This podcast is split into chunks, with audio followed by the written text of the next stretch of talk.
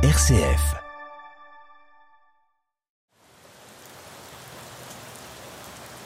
C'est hors du temps, quoi. On est hors temps, hors espace un peu aussi. Ici, on sent le passé très fort. On sent tous ces gens qui ont aimé, qui ont souffert, qui ont, qui ont vécu, qui ne sont plus de ce monde. Voilà, ils ont laissé des traces sur ces murs. Moi, je le ressens en tout cas. Et chanter aujourd'hui, poser ma, un petit peu mon empreinte. Je taille pas la pierre, je, taille plus le son. Ça paraît plus éphémère, mais je pense que tout ce qui fait dans le, dans le réel, dans le présent, reste pour l'éternité, j'ai l'impression.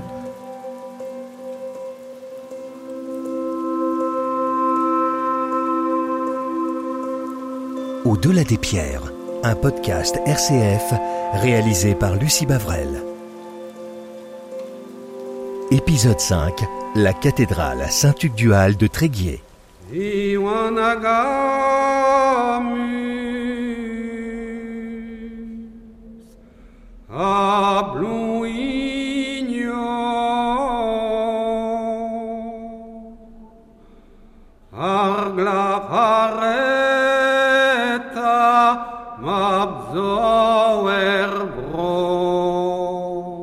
Ça, c'est une guerce interprétée par l'artiste breton Dénès au cœur de la cathédrale Saint-Hugues-du-Hal de Tréguier.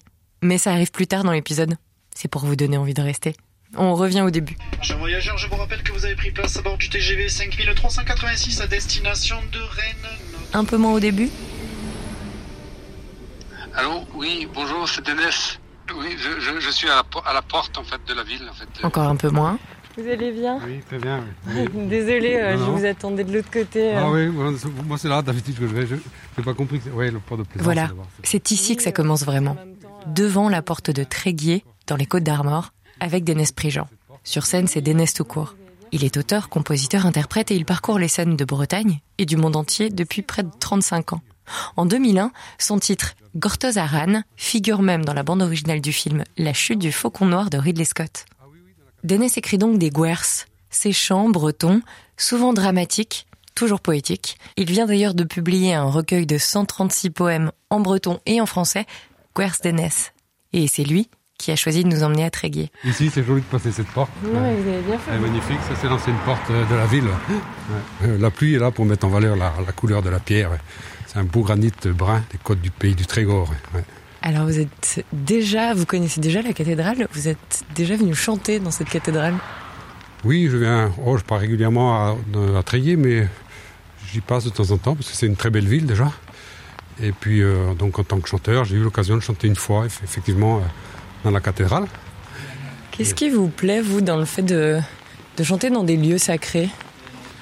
Ben, moi j'ai une forme de chant déjà, c'est la guers, donc c'est une forme de chant très ancienne, dont la plus ancienne est est attesté euh, du 5e siècle. Et donc c'est un chant qui remonte à, à la nuit des temps. Et c'est vrai que quand on chante dans ces lieux-là, les guers, donc ils sont quand même des chants empreints de, de ferveur et, et, de sacré. Donc il y, a une, il y a une relation qui se fait euh, naturellement avec, euh, avec ce genre de lieu. Le chant envahit l'espace de la, de la nef ou de la de l'église. Et euh, c'est vrai qu'il y a une osmose qui se crée euh, immédiatement le chant va visiter chaque coin. Et euh, je, pense même qu'il y a réveille il réveille même ce chant un petit peu les, vitraux. Il réveille un peu ses murs. Et c'est vrai que la guerre également euh, elle parle souvent euh, elle fait souvent référence à des figures chrétiennes ou druidiques aussi. C'est ça qui m'intéresse ce syncrétisme entre chrétienté et druidisme. Puisque les, chrétiens quand ils sont venus évangéliser la bretagne ils n'y sont pas allés euh, par la force, comme ça peut être le cas ailleurs. Ici, il y avait une telle ferveur euh, par rapport à l'ancienne religion qu'ils se sont dit ici on va pas forcer, ça servira à rien.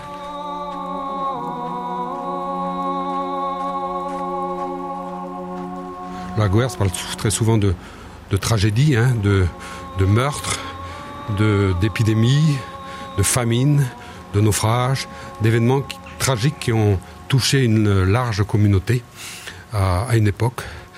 Et, euh, et donc la mort la mort le thème de la mort en tout cas il est omniprésent. C'est ce qui en fait je pense un champ intemporel et, universel qui se prête encore tout à fait dans ces un peu comme les cantiques qui se prêtent tout à fait à, être interprété dans des, dans des lieux sacrés comme cela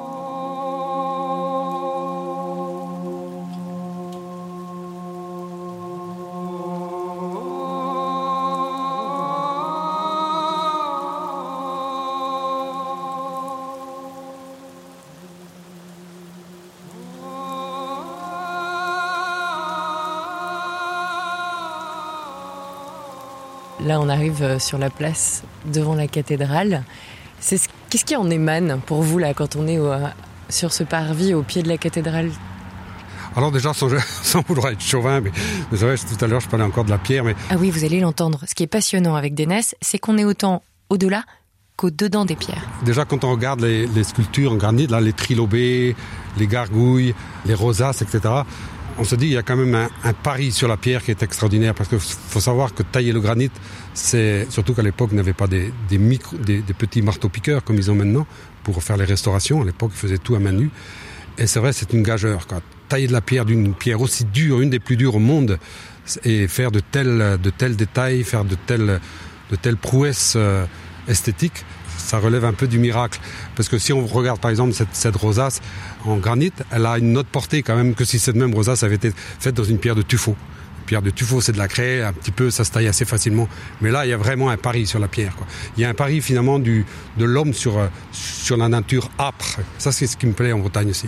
Je ne veux pas ironiser sur la pluie bretonne, mais on commence à être vraiment très mouillé. Et je crois que Adélaïde nous attend à, à l'entrée.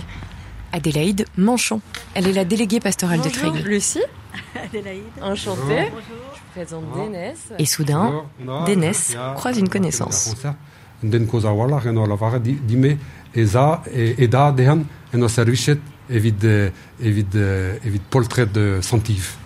Ja, moi eo drem drem drem edadeo. Ja, ja.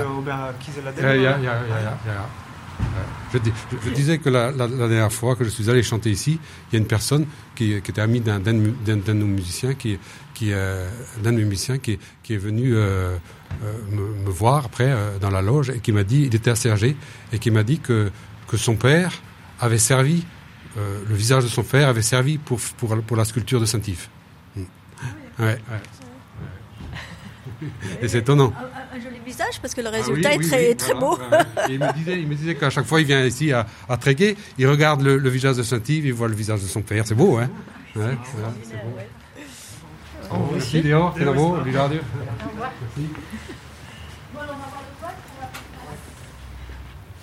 Alors Adélaïde, est-ce que vous pouvez nous raconter à quoi ressemble cette entrée là quand on passe les portes de la cathédrale Saint-Hugues-du-Hal Alors, en fait, quand on passe les portes, on, est tout de suite attiré par les deux, euh, les deux saints, Saint-Hugues-du-Hal à droite et Saint-Yves à gauche, qui sont en fait les saints patrons de la, les deux saints patrons de la cathédrale. Pourquoi Saint-Hugues-du-Hal et pourquoi Saint-Yves Donc Saint-Hugues-du-Hal est arrivé au VIe siècle. Il vient du pays de Galles avec sa mère et, et des moines qui l'ont accompagné en 520 et il fonda le Val Trégor. Donc c'était un peu, donc euh, au départ c'était le, c'était qu'un monastère en fait. C'était le monastère des Trois en rivière. Donc on appelait le monastère le Landréguer et qui est devenu, euh, donc qui en français fait euh, Tréguier. Donc c'est lui qui qui a été à la fondation de, de Tréguier. Et en 880, les envahisseurs normands ont, tout détruit le, monastère et il a fallu attendre 100 ans avant de reconstruire la cathédrale. Donc elle a été reconstruite en mode gothique et non plus en mode roman. En fait, ouais.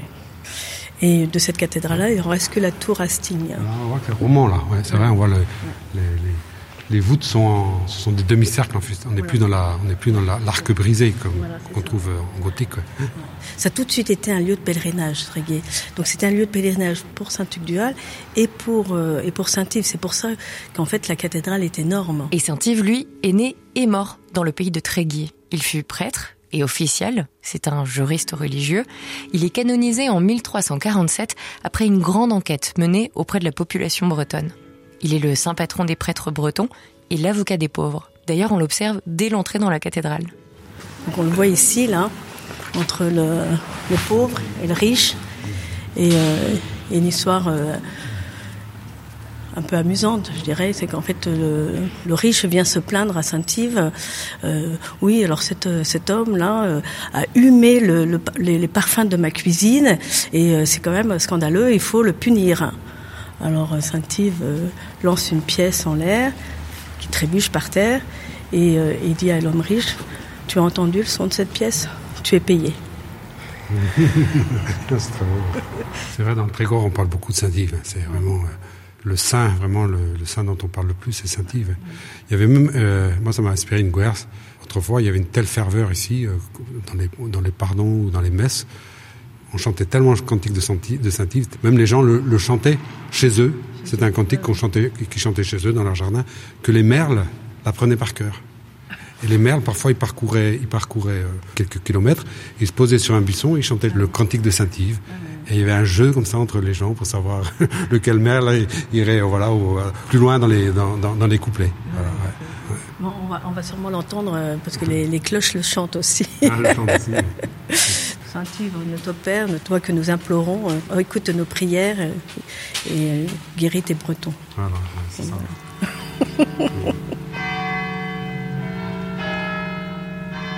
Le tombeau de Saint-Yves est ici. On peut, on peut les voir si vous voulez.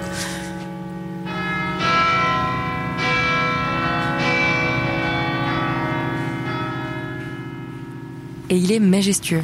Donc là, la, on va aller dans la chapelle du duc euh, Jean V. Jean V, duc de Bretagne, qui a été enlevé et fait prisonnier en 1420. À ce moment-là, il a juré d'offrir, s'il s'en sortait, son poids en argent pour réédifier le tombeau de Saint-Yves, en précisant au passage qu'il voulait reposer à ses côtés, ce qui fut fait. Donc c'est un, tombeau qui est assez euh, complexe. Je pense que beaucoup auraient voulu avoir un, avoir un tombeau un peu plus sobre parce que ça, ça représente pas Saint-Yves. Saint-Yves, c'était la sobriété même. Mais, mais en fait, dans tous, ces personnes, tous les personnages qui sont autour, ce sont des, ce sont des représentations de saints et, ou, de, ou de personnes que, qui étaient familiers à Saint-Yves. Donc c'est un honneur à tout ce monde en fait qui l'entourait. C'est pas une pierre du pays. C'est pas une pierre du pays, c'est une pierre de Conflans-Sainte-Honorine. Voilà pour ça qu'elle est très détaillée. C'est beaucoup plus facile de la, de la sculpter. Ouais. on voit bien tous les petits détails. Non, le granit, vous ne pouvez pas faire ça, non. Mais c'est très beau, justement. Euh, notre regard est porté, comme elle est blanche, elle est, notre regard est porté, parce qu'elle contraste bien avec le, le côté sombre du, du granit. Hein. Il y a un côté un petit peu angélique qui, qui, émane un peu de ce, de ce tombeau. On va, on va à la chapelle de Saint-Joseph.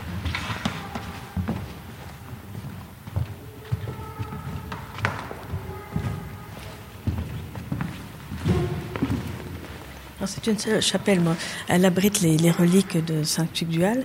Mais sinon, elle a une autre particularité, c'est qu'elle c'est un des rares endroits où il y a une, un, vitrail sur le mariage de Marie et de Joseph. Et au-dessus, dans les trilobes, là, vous avez les deux trilobes, vous avez des, les instruments, les instruments de Joseph représentés.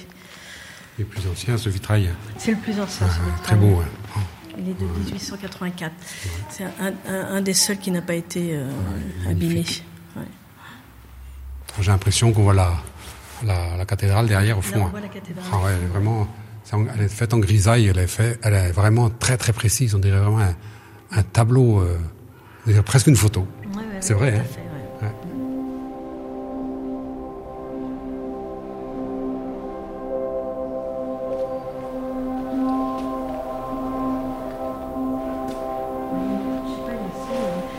petite chapelle aussi avec les, vitraux de la patriotique.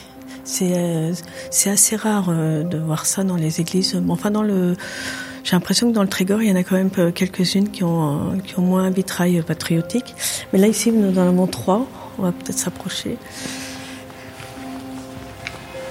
Donc représentant la Première Guerre mondiale.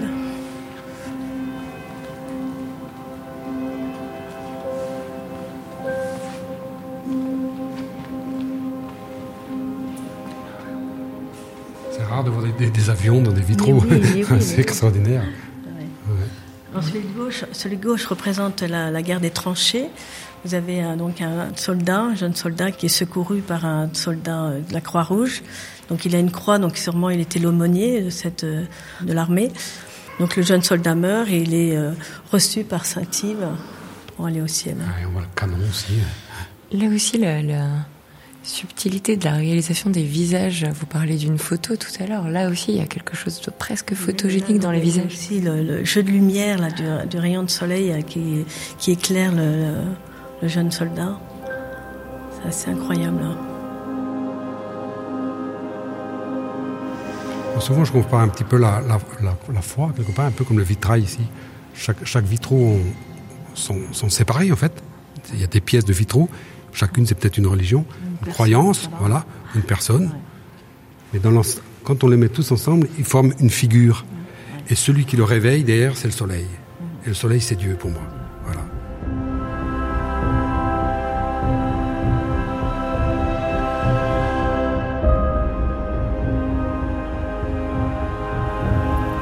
Quel est votre endroit préféré, euh, Adélaïde, ici, dans cette euh, cathédrale? Est-ce qu'il y a un endroit dans lequel vous vous sentez euh, le mieux En fait, le dimanche, quand je viens à la messe, je me mets toujours dans le cœur. parce que je trouve que ça rappelle un peu tous les tous les moines qui étaient là, de la façon et, c'est beaucoup plus calme, c'est plus on a l'impression d'être plus au proche de la cérémonie. C'est pour ça que j'aime bien me mettre dans le cœur.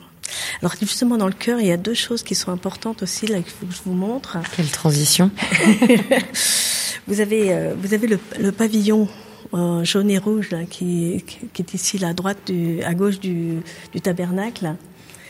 Qui, euh, qui, sert à protéger les, présidents de cérémonie pour la, pour la Saint-Yves ou, quand le prêtre emmène le Saint-Sacrement à la petite chapelle le vendredi saint et puis le, le tintinabule, qui sont les deux éléments qui permettent de, justifier que la cathédrale est une basilique mineure.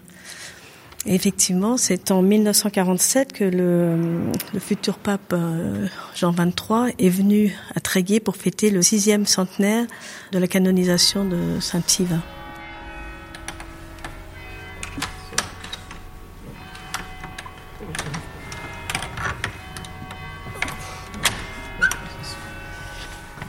faut refermer la porte. Là, on voit bien que cette porte est à l'extérieur, vous voyez? Parce qu'il y a un larmier là. C'est quoi un larmier Le larmier, c'est justement la personne venait là et la pluie, il était à l'abri en fait de la pluie parce que la, pluie tombait là comme ça. C'est comme une gouttière en fait. Elle ruisselait le long du larmier où elle tombait là. Et d'où le terme de larmier, puisque voilà, la pluie qui tombait en petites gouttes comme ça faisait penser à des larmes en fait. Alors ça, on trouve ça, c'est une constante, hein, constante dans l'architecture euh, gothique, mais on en trouve beaucoup en, Bretagne.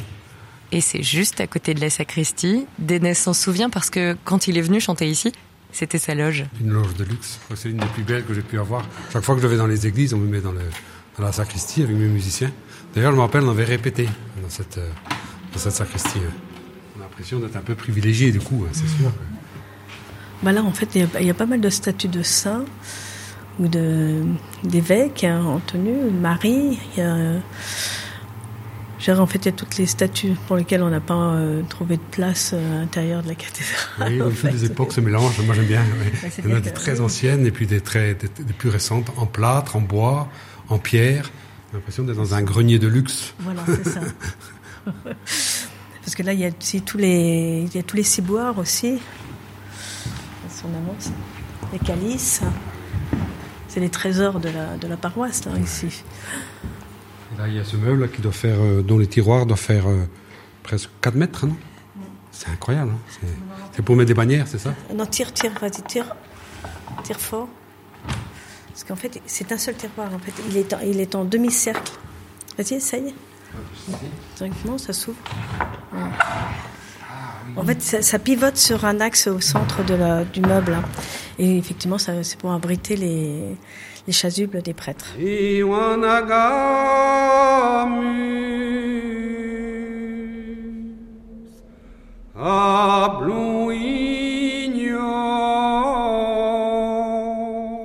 vous avais dit qu'on écouterait des neiges chanter.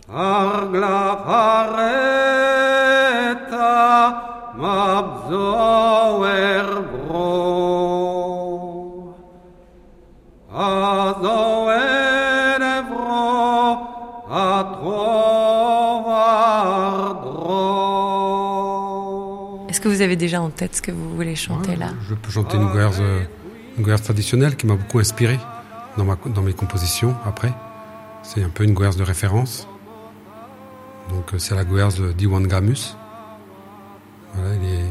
il, est, assis sur une pierre blanche au bord du chemin et il attend, il attend que sa sœur euh, rentre de Saint-Gelven et son nez se met, se met à couler. ses oreilles à, bourdonner. Et là, il sait, c'est ce qu'on appelle en Bretagne un intersigne. C'est un présage de mort. Il sent que quelque chose, voilà, qu'un malheur va arriver.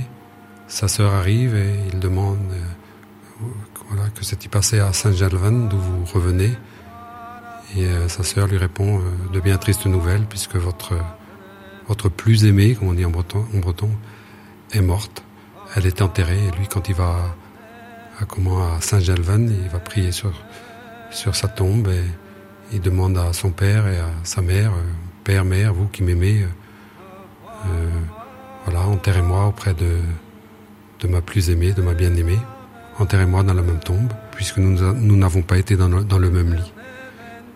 Et nous serons mariés par, par Dieu, puisque le prêtre ne l'a pas fait. Et pourquoi elle vous touche particulièrement cette guerre Parce que là, on est vraiment dans tous les, on a pratiquement tous les archétypes, un grand nombre d'archétypes qu'on a dans la guerre. La guerre, c'est une forme euh, d'un art très codifié, avec un narrateur, très souvent au début, ou qui vient de façon intermittente à l'intérieur du chant, pour présenter une nouvelle scène. Et, euh, c'est très vite deux points, ouvrir des guillemets, avec un dialogue. Donc ça, ce côté très vivant que l'on a dans la guerre, ce côté vrai, comme je disais tout à l'heure, vient de ce côté, euh, du fait que c'est très souvent des dialogues, des gens qui parlent je plutôt que il. Et euh, voilà, et donc ça, on est vraiment transporté dans cette histoire de ce fait-là. On est souvent avec, on est souvent parmi les personnages, comme si on était une troisième, personne qui assistait à qui assistait à, cette, à une conversation, par exemple. Et c'est toujours des choses graves sur la mort, comme on peut voir, mais toujours une espérance à la fin. Voilà, toujours une, fenêtre qui s'ouvre à la fin. Donc euh, l'espoir, euh, la mort est là, mais il y a toujours un au-delà et une vie éternelle.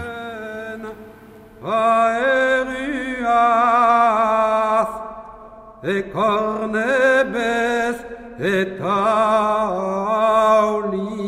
nas razike galon ewella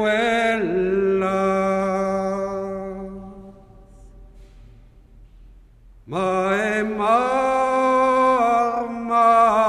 viakaret elema gret velemar habinetariet manekegret ogredanes. Karbir vikennezinermes Vivo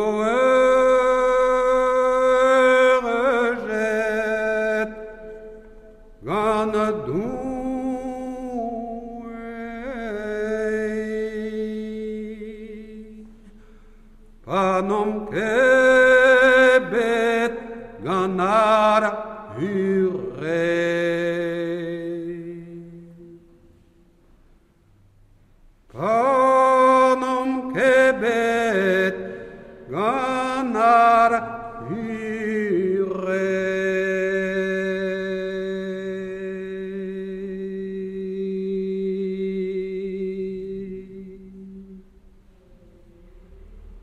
super, hein. Vraiment, euh, t'as une voix euh, profonde, hein, c'est beau, hein. T'as pas besoin de micro, toi. Hein.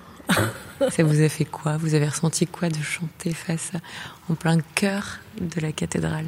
Ben, C'est un privilège, hein, tout, déjà, de chanter dans une église, un lieu ancien comme ça, un lieu empreint d'une grande spiritualité, un lieu où beaucoup de monde sont venus prier, où beaucoup de vœux ont été exaucés.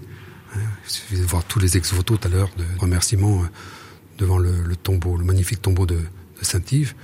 Donc c'est un lieu ici où on est, euh, c'est hors du temps, quoi. On est hors temps, hors espace un peu aussi. Ici, on sent le, on sent le, on sent le passé très fort. On sent tous ces gens qui ont, qui ont eu des vies, des vies entières, voilà, qui ont aimé, qui ont souffert, qui ont, qui ont vécu, qui ne sont plus de ce monde. Ils ont laissé des traces sur ces murs. Moi, je le ressens en tout cas. Et, chanter aujourd'hui, poser ma un petit peu mon empreinte.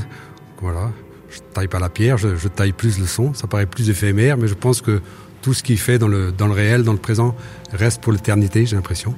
Et je pense que dans, dans, un, dans, un autre, dans un autre espace, tout ce que nous faisons ici sur, sur Terre est s'y inscrit pour, pour toujours.